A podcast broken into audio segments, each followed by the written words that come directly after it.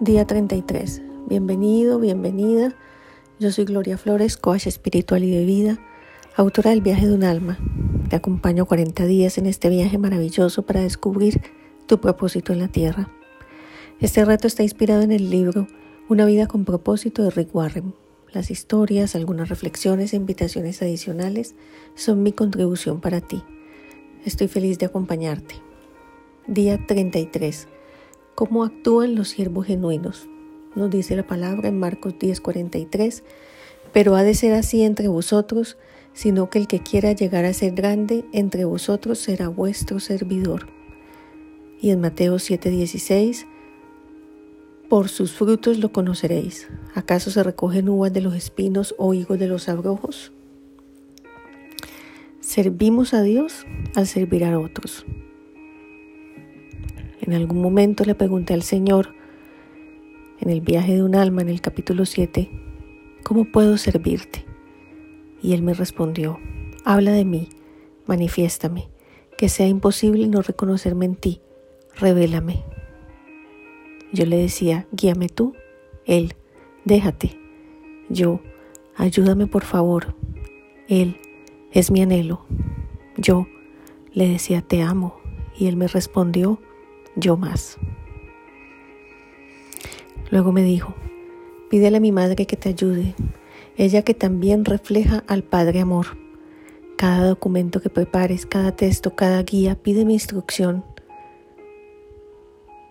Pídeme ver con mis ojos. Déjate guiar. Déjate guiar. Jesús mide nuestra grandeza en términos del servicio, no del estatus.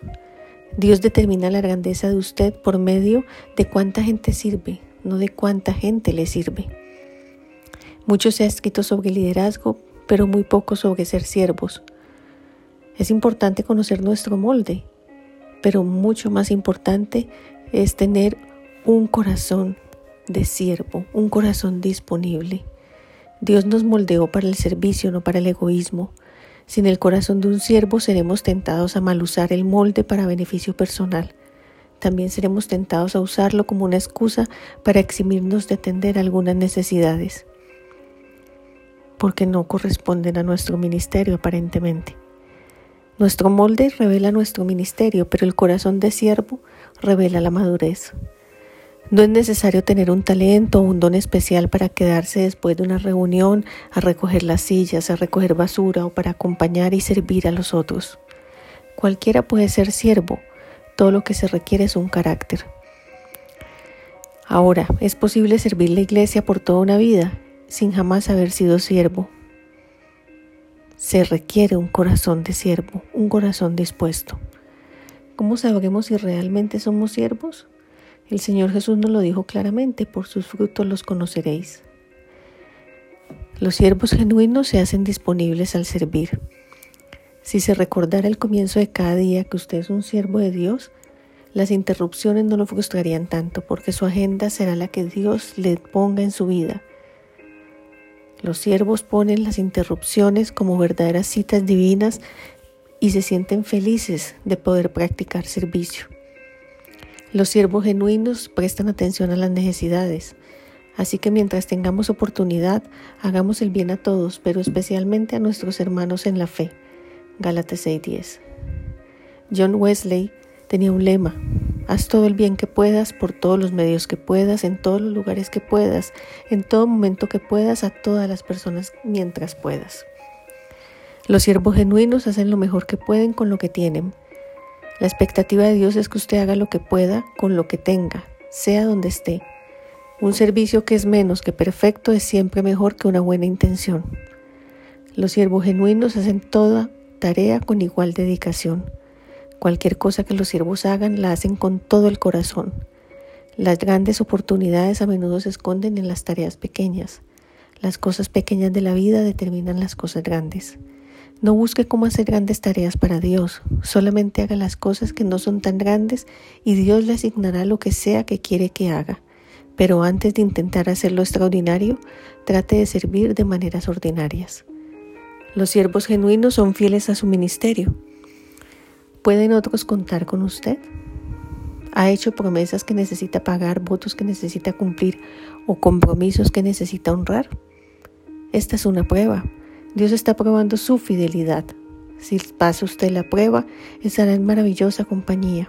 Abraham, Moisés, David, Daniel, Pablo fueron llamados siervos fieles de Dios. Y mejor aún, Dios ha prometido recompensar nuestra fidelidad con la eternidad. Nos dice la palabra de Dios en Mateo 25, 23. Su Señor le dijo, Bien, siervo bueno y fiel, en lo poco has sido fiel, al frente de lo mucho te pondré, entra en el gozo de tu Señor. Los siervos genuinos son modestos. La gloria, la gloria y la honra siempre es para Dios, y a Él se la reconocen.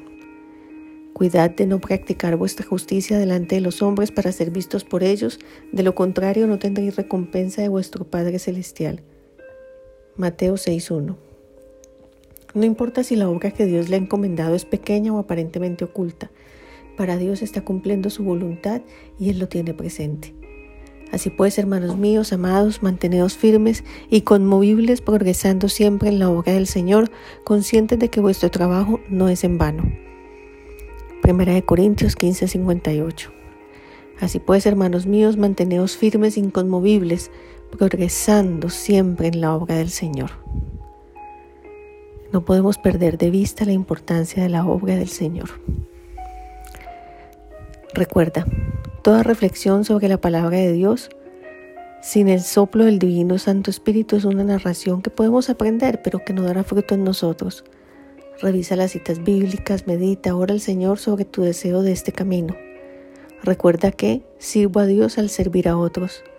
Y todo aquel que debe de beber tan solo un vaso de agua fresca a uno de estos pequeños por ser discípulo, os aseguro que no perderá su recompensa.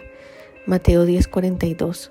Hazte la pregunta, ¿cuál de las seis características de un siervo genuino me presentan el mayor desafío?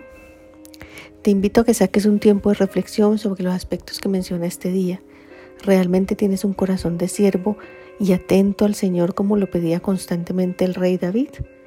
¿O tu corazón responde a las demandas del ego y no responde genuinamente al llamado del Espíritu de Dios? Pídele a ese mismo Espíritu que te revele dónde necesitas poner más atención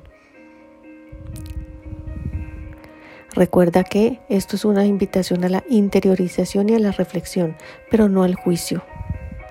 Toma tus notas, dibuja, pinta, transmite tus reflexiones en el lugar que elegiste para este fin. Esto ha sido una contribución para ti, compártelo. Sígueme en mis redes sociales, Instagram, Facebook, comenta, visita mi página gloriafloresb.com, entérate de las diferentes actividades y programas. Te espero para el día 34.